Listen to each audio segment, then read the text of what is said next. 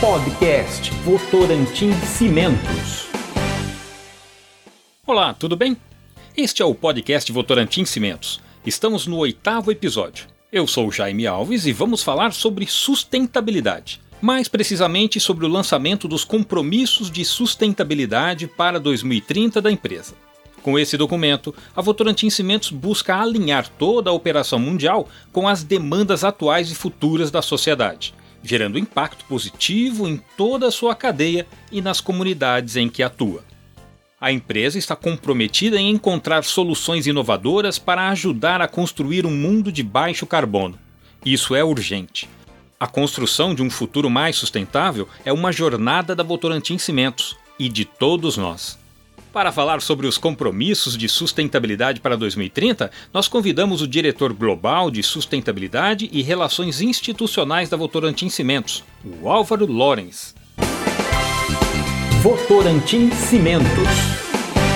Álvaro, muito obrigado por aceitar o nosso convite. A Votorantim Cimentos divulgou os seus compromissos de sustentabilidade para 2030.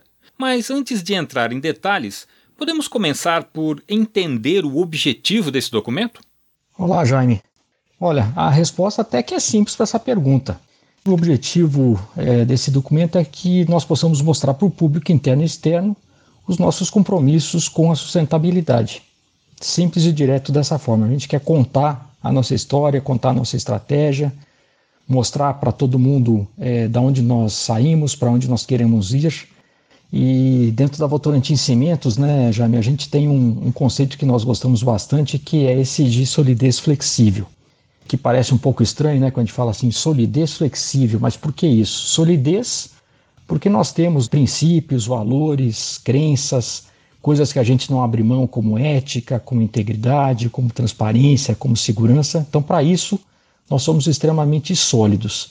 Por outro lado, nós somos flexíveis e essa flexibilidade significa a gente levar em conta os aspectos, as demandas da sociedade, as necessidades de nós nos adaptarmos às mudanças que o mundo está trazendo, o fato da gente ser mais inclusivo, o fato da gente levar em conta as diferenças geracionais. Então, essa questão da flexibilidade para nós é extremamente importante quando a gente une esses dois conceitos de solidez e flexibilidade e a gente traz o pilar né, de sustentabilidade, que é uma visão estratégica da empresa, significa que a gente movimenta a organização como um todo e nós ficamos tão contentes com isso que a gente quer contar essa história, que é a história da nossa sustentabilidade, o que nós já fizemos, mas principalmente o que nós ainda temos por fazer. Então, esse documento ele tem esse intuito de contar a nossa história para que todo mundo consiga entender e fazer parte dessa história também. Álvaro, como foi a construção desse documento e a definição das metas? Olha, Jaime, a construção desse documento levou um, um certo tempinho e nós temos que começar alguns anos atrás. Eh, lá em 2015, nós lançamos as primeiras metas nossas de sustentabilidade com uma visão então para 2020, que então nós vamos entregar essas metas agora no final desse ano que se encerra. E aí, quando nós começamos a pensar um pouco na renovação das metas 2030, é interessante, né, a gente começar a analisar que quando você analisa uma empresa tradicional, é, alguns anos atrás, eventualmente algumas décadas atrás, o que valorizava uma certa empresa do ponto de vista de clientes, do ponto de vista de investidores, até mesmo do ponto de vista de empregados, era quanto que essa empresa fazia de lucro. Não é que esse, esse aspecto eh, não seja mais importante, claro que continua sendo, mas hoje o critério de você poder avaliar o que uma empresa traz de resultado, além do aspecto do lucro, do EBITDA, dos resultados financeiros, é muito importante a gente poder dizer como que esses resultados estão sendo obtidos. Né? E esse é que é a letrinha aí do tal do ESG, que é o significado aí, né, um sinônimo de ambiental, social e governança, então, quando nós discutimos essa questão dos compromissos 2030, nós levamos em conta esse aspecto. Primeiro, como é que a gente conta a nossa história, como é que a gente leva em conta uma série de aspectos, não somente do ponto de vista financeiro, mas levando em conta também as dimensões social, as dimensões de governança, então é o, é o como que a gente chega nesses resultados. Nós analisamos, obviamente, toda a questão das mega tendências, quais são né, os grandes direcionadores do mundo como um todo, nós levamos em conta, né, fizemos muitas pesquisas com o que a gente chama de stakeholders, que são todas as pessoas, entidades que têm relacionamento com a Votorantim em Cimentos. Contactamos a clientes, contactamos a fornecedores, contactamos a empregados, contactamos acionistas. Então, fizemos uma, uma grande discussão sobre quais eram os temas mais relevantes. Levamos em conta também os Objetivos de Desenvolvimento Sustentável, os famosos ODS, estabelecidos pela ONU lá em 2015, com uma visão até o ano de 2030, 17 Objetivos de Desenvolvimento Sustentável. Nós levamos em conta todos esses é, aspectos, além da questão da visão ESG, né, ambiental, social e governança. Então, ao fazer isso, a juntar tudo isso, nós geramos aí uma grande discussão interna e nós conseguimos então trazer essa visão de como que a gente pode estar tá trabalhando nas metas, nos pilares, nos objetivos que nós vamos alcançar nos próximos 10 anos. Essa é a maneira pela qual nós construímos esse documento num grande diálogo envolvendo todas as regiões, todos os países nos quais a Votorantim Cimentos tem operações, ou seja, 11 países. Então, lembrando que esse é um documento que tem um alcance global nos dispositivos industriais da Votorantim Cimentos. Então, agora sim, chegamos ao documento que foi divulgado recentemente, os Compromissos de Sustentabilidade para 2030. Álvaro, por que 2030? Ah, mas essa é uma pergunta muito boa. Por que 2030? Né? Por que não 2025? Por que não 2040? Vamos lá, nós temos que voltar ao ano de 2015, porque 2015 foi então o ano em que houve o Acordo de Paris, quase 200 nações do mundo inteiro se reuniram para discutir os temas ligados aí às mudanças climáticas, a importância né, de endereçar é, o aquecimento global que a gente está percebendo. Aí se definiram os Objetivos de Desenvolvimento Sustentável da ONU, os 17 Objetivos de Desenvolvimento Sustentável. Então, 2030 já é um ano de referência para o mundo inteiro com relação à entrega das metas que dizem respeito aí à, questão de mudanças climáticas. E quais são os compromissos? Quais são os famosos compromissos? Né? A gente fala compromisso 2030, que compromissos são eles? É, primeiro é o seguinte: os compromissos eles estão organizados no que a gente chamou de pilares, que são um conjunto de, de temas, e eles estão subdivididos em uma série de indicadores, ou KPIs, são 19 indicadores. 17 deles são quantitativos, ou seja, a gente mostra o resultado que nós obtivemos em 2019, mesmo que 2020 ainda não está fechado, e nós mostramos aonde nós queremos chegar com esses indicadores e resultados no ano de 2030. E somente dois indicadores eles são qualitativos, porque eles são muito mais princípios que nós queremos manter e que nós julgamos importantes. Um deles, como exemplo, é a questão de ética, integridade e transparência, e o segundo deles é, diz respeito à questão dos planos de gestão de biodiversidade e gestão de água. Né? Então, aqui é muito mais um, uma declaração de princípios de que nós vamos estar endereçando esses temas. Esses compromissos, então, como eu falei, eles estão organizados aí em, em sete pilares. O primeiro, que é ética, integridade e transparência. O segundo pilar, nós chamamos ele de segurança, saúde e bem-estar. Então, aqui nós temos vários indicadores ponto de vista de quantidade de acidentes, do ponto de vista da gente ter aí tema de bem-estar dos nossos empregados é, endereçado.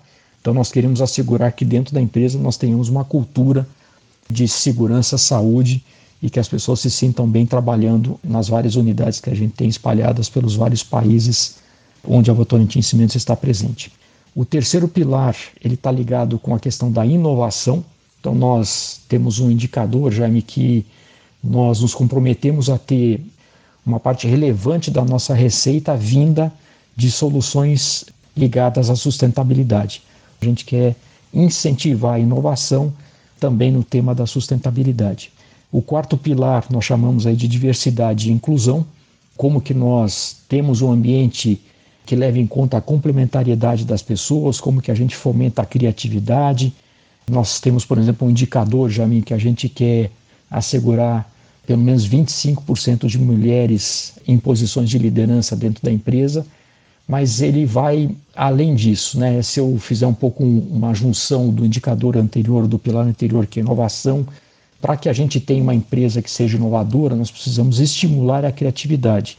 E a criatividade ela é estimulada quando a gente tem um ambiente diverso, um ambiente inclusivo, um ambiente onde a gente leva em conta as opiniões de todo mundo, um ambiente onde você tenha gerações, culturas, maneiras de pensar, uma série de características que são diferentes, mas que a soma das diferenças nessa matemática organizacional, ela gera um resultado que ele multiplica os nossos esforços e acabe gerando resultados cada vez mais sustentáveis pela empresa como um todo.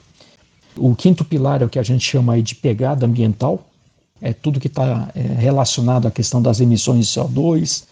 Nós assumimos aí um compromisso também, nesse caso, para o ano de 2050, de nós termos aí o concreto carbono neutro. Eventualmente a gente fala um pouquinho sobre isso na sequência. A gente quer cada vez mais desenvolver a utilização de fontes de energia elétrica através de fontes renováveis.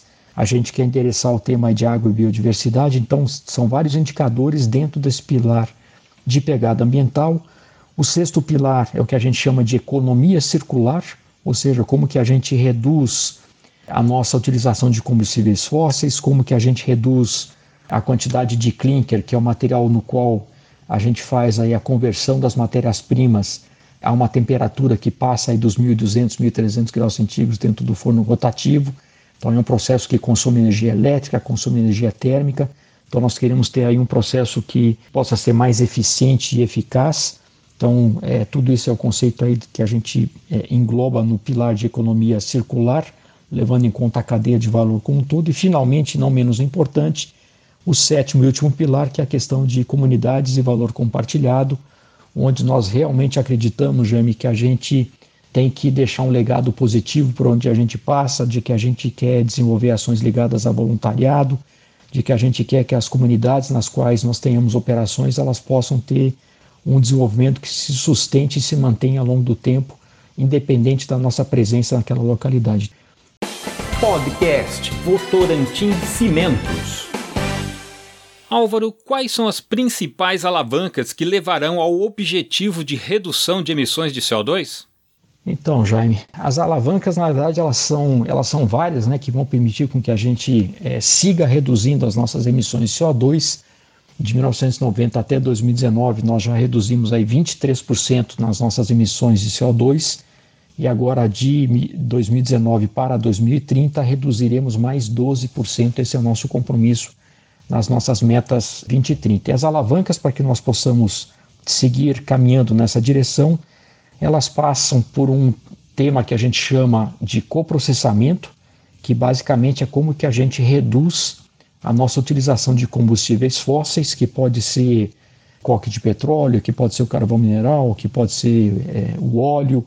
Então tem vários combustíveis fósseis que podem ser utilizados e a gente quer cada vez mais seguir no caminho da economia circular e seguir cada vez mais utilizando outros materiais, outras fontes de energia dentro do conceito justamente da economia circular. Então a gente pode utilizar pneus que já não tem mais utilização, pneus de carro, de caminhão, de bicicleta.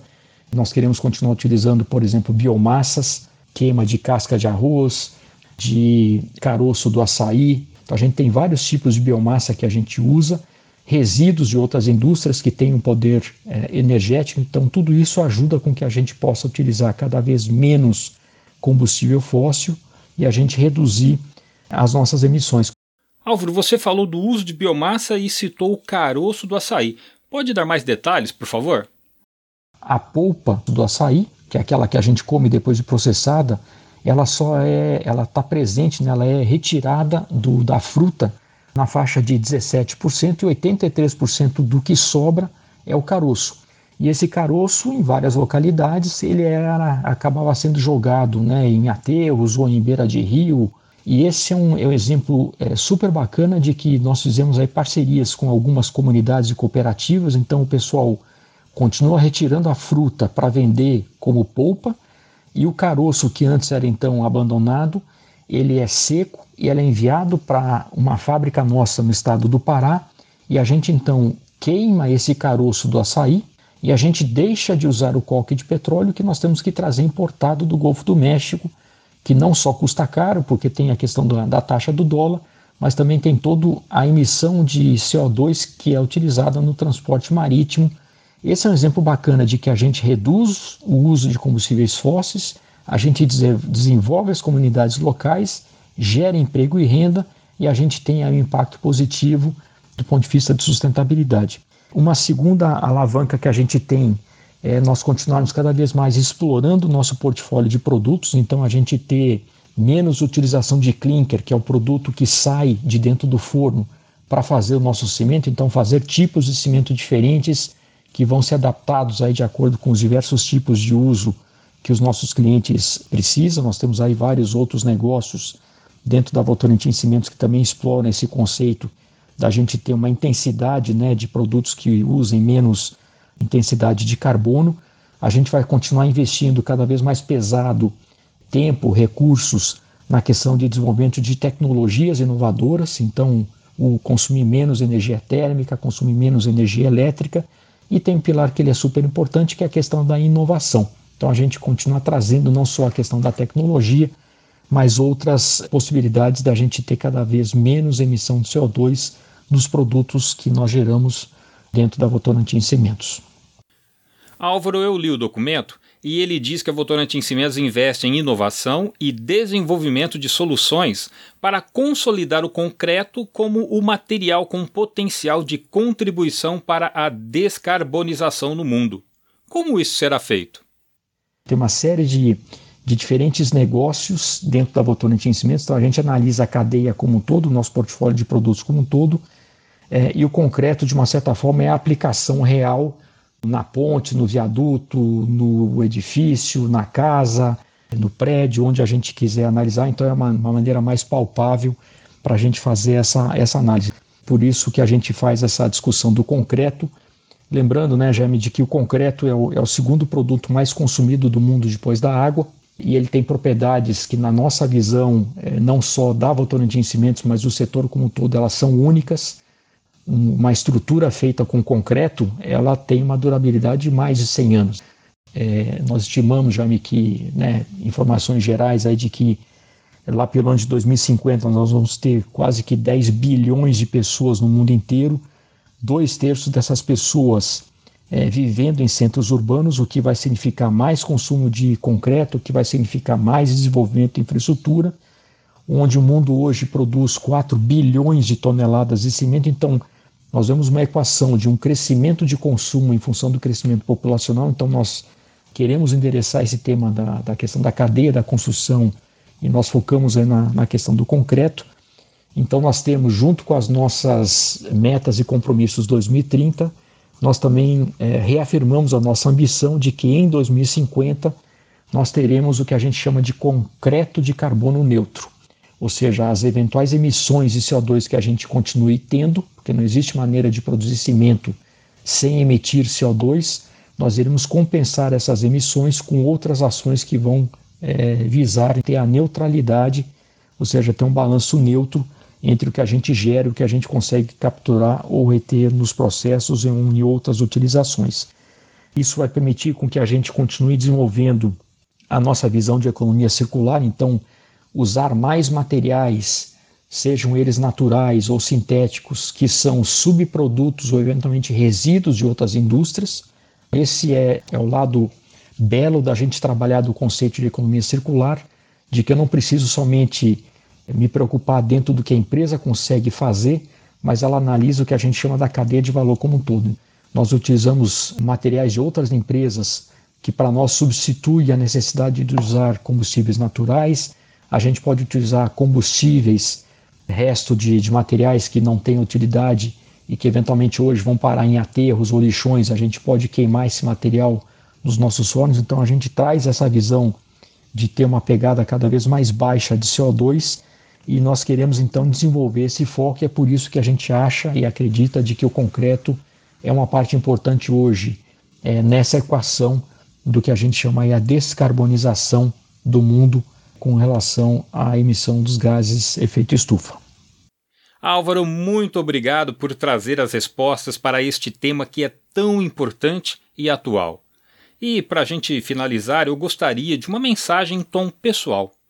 É, a mensagem que eu queria deixar aqui é: eu não tenho a solução para tudo, você não tem a solução para tudo, ninguém tem a solução para tudo. Nós precisamos, como humanidade, nós precisamos, como sociedade, nos ajudarmos em que a gente trabalhe de uma maneira integrada.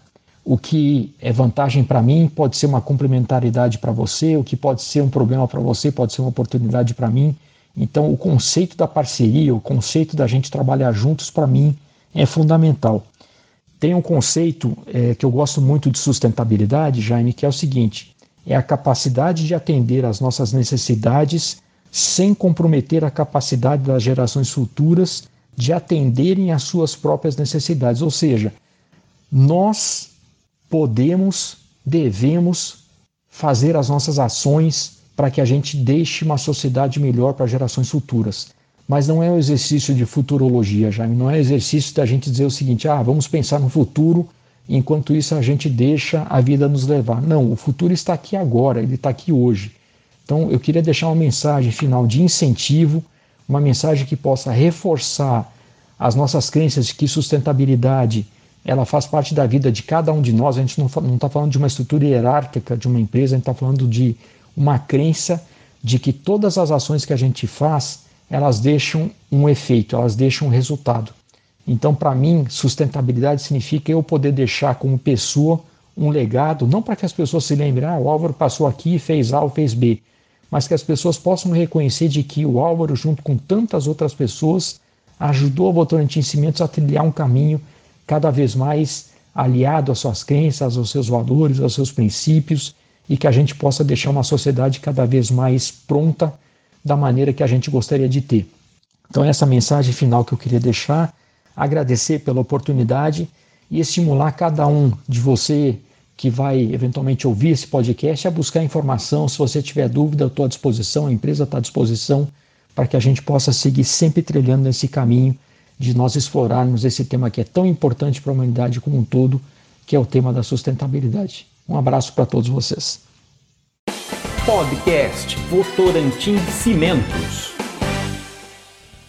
Este foi o oitavo episódio do podcast Votorantim Cimentos. Se você perdeu alguma edição, procure no seu agregador de podcast e ouça lá.